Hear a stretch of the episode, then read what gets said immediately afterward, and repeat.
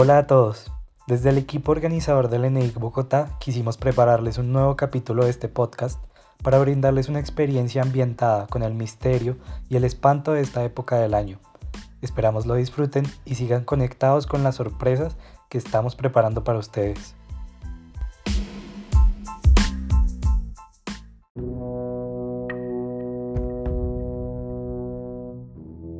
Bogotá es una ciudad que nunca se detiene. En el día, los ríos de gente que fluyen por sus calles asimilan la sangre de un gigante que crece constantemente.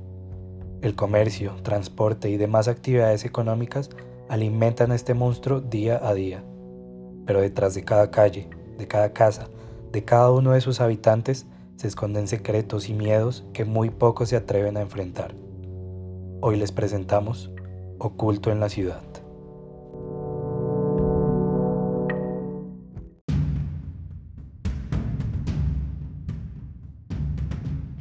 Muchas veces hemos oído que la realidad puede superar la ficción. En Bogotá, como en cualquier ciudad de Colombia, esta frase se acomoda perfecto a la cotidianidad. Pero hubo una zona de la ciudad que parecía sacada de la más horrible película de terror. El Bronx, ubicado entre las calles novena y décima y las carreras 15 y 15A, era reconocido por ser el principal centro de expendio y consumo de drogas en la ciudad. Esto debido a distintas transformaciones sociales que se dieron a lo largo de las últimas décadas.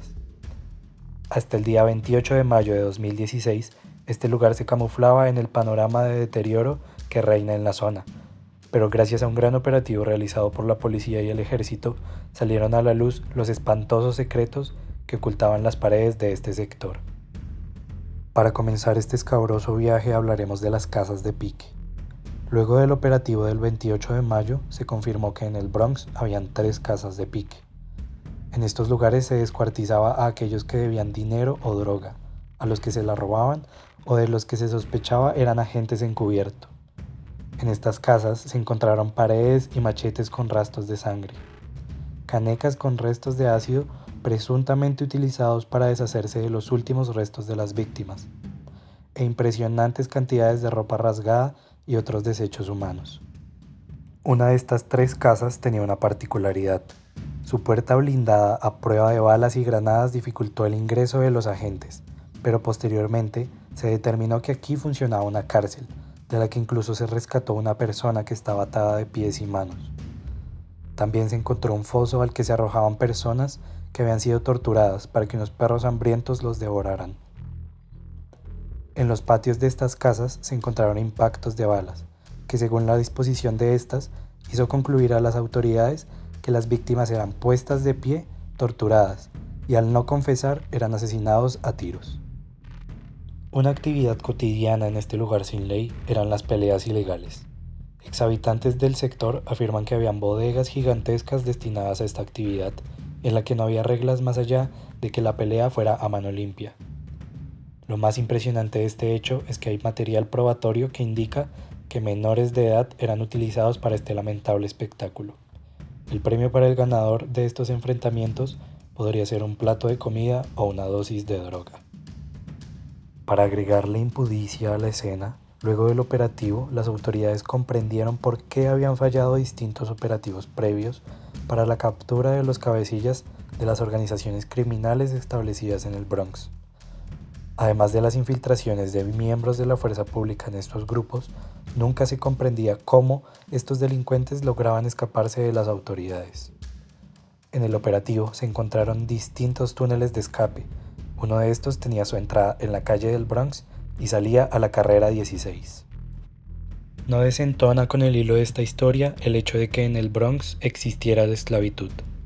Según el director del CTI, Julián Quintana, los habitantes del Bronx estaban siendo esclavizados.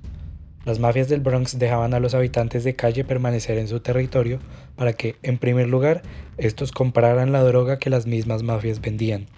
También para que sirvieran como vigilantes del sector y avisaran cada que alguien extraño entraba a la zona. Además de esto, se determinó que al año más de 300 mujeres, entre ellas menores de edad, eran reclutadas y obligadas a prostituirse en el Bronx. Tan solo en el fin de semana del operativo fueron rescatados 200 menores de edad que eran utilizados en las redes de prostitución de este sector. Para finalizar el recuento de todo lo que se encontró en este terrible lugar, ya nos sorprende saber que el Bronx era un centro de prácticas satánicas. Se encontraron casas de ritos satánicos, lugares de brujería, caletas con armas y con drogas. Incluso se llegó a investigar si dentro de los edificios de este sector fueron sacrificados niños en el marco de los ritos satánicos.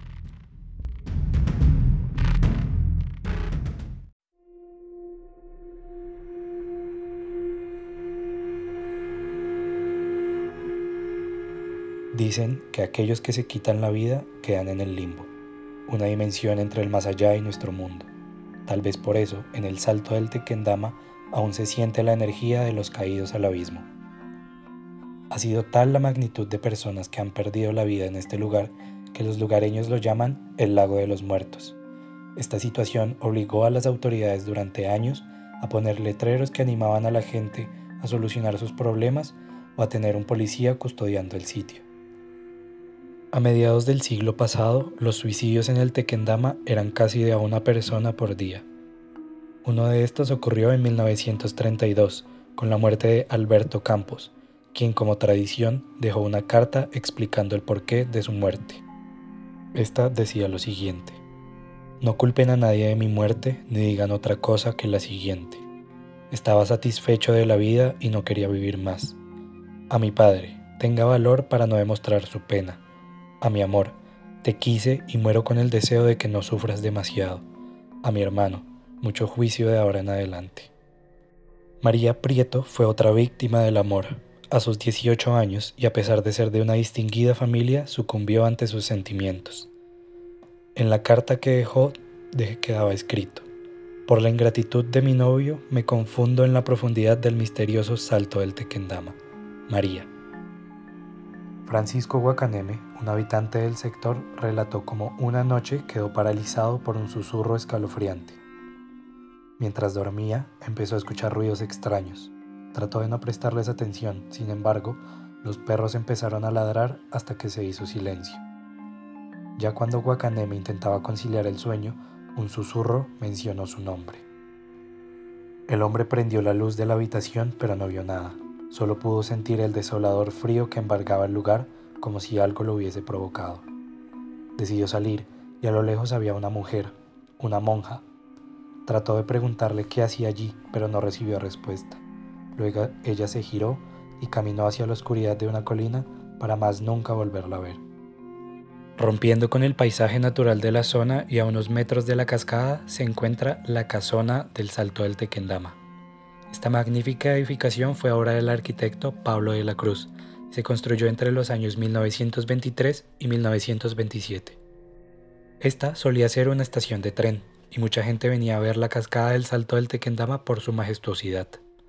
Entonces surgió la necesidad de hacer un hospedaje. El presidente de la República, el general Pedro Nelo Espina, decidió emprender la construcción que abrió sus puertas al público en 1928. Era un alojamiento de lujo, de cinco pisos, diez habitaciones y un par de baños compartidos. Allí se reunía la clase alta colombiana para hacer fiestas y reuniones. El castillo duró como hotel hasta mediados del siglo XX. Luego de esto cayó en total abandono. Durante algunos años, la casa fue víctima de diversos actos vandálicos. Fue utilizada para hacer ritos espirituales e incluso fue incendiada. Hace algunos años, antes de su remodelación, el parapsicólogo Edwin Robles fue con un grupo de 13 personas al antiguo hotel del Salto del Tequendama para investigar el lugar. Luego de realizar una inspección preliminar y de organizar todos los detalles, una de las mujeres del grupo quiso escabullirse por la casona de tres pisos con dos sótanos en plena noche. La casona tenía las paredes peladas, llenas de grafitis, sin suelo, se pisaba sobre la arena, las ventanas no tenían vidrios. Tras media hora de buscar a la joven, Robles decidió tomar su cámara de visión nocturna y buscarla en los sótanos. De repente apareció la muchacha quien estuvo perdida por alrededor de una hora. El parapsicólogo no entendió nada de lo sucedido y no fue para nada normal, por lo que cree que jamás podrá entender la influencia tan poderosa de ese lugar. que realmente maneja a las personas a través de los espíritus que la habitan.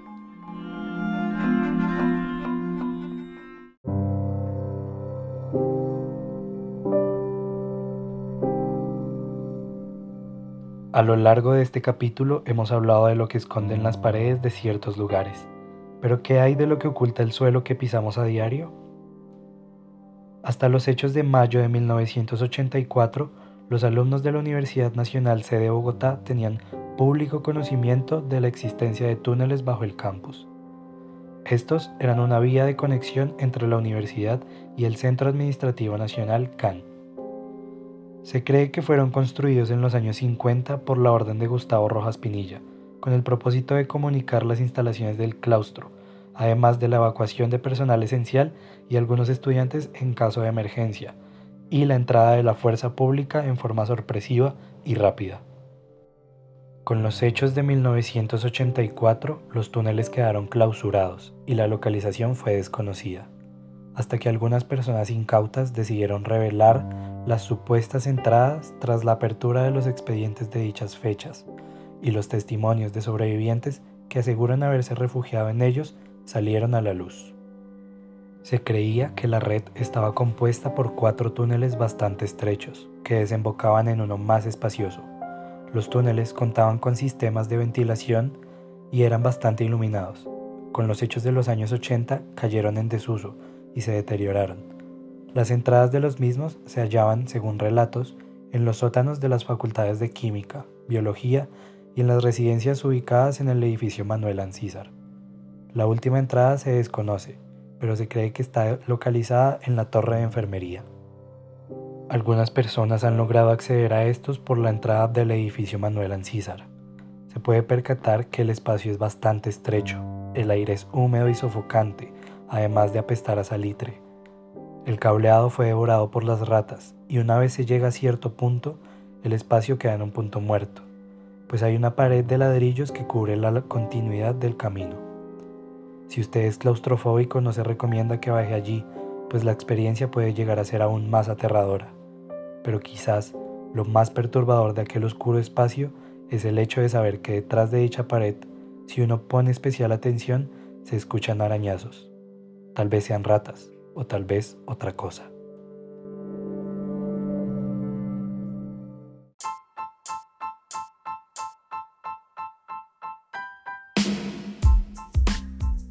Les agradecemos por acompañarnos de nuevo y esperamos que hayan disfrutado este espacio y que podamos encontrarnos próximamente.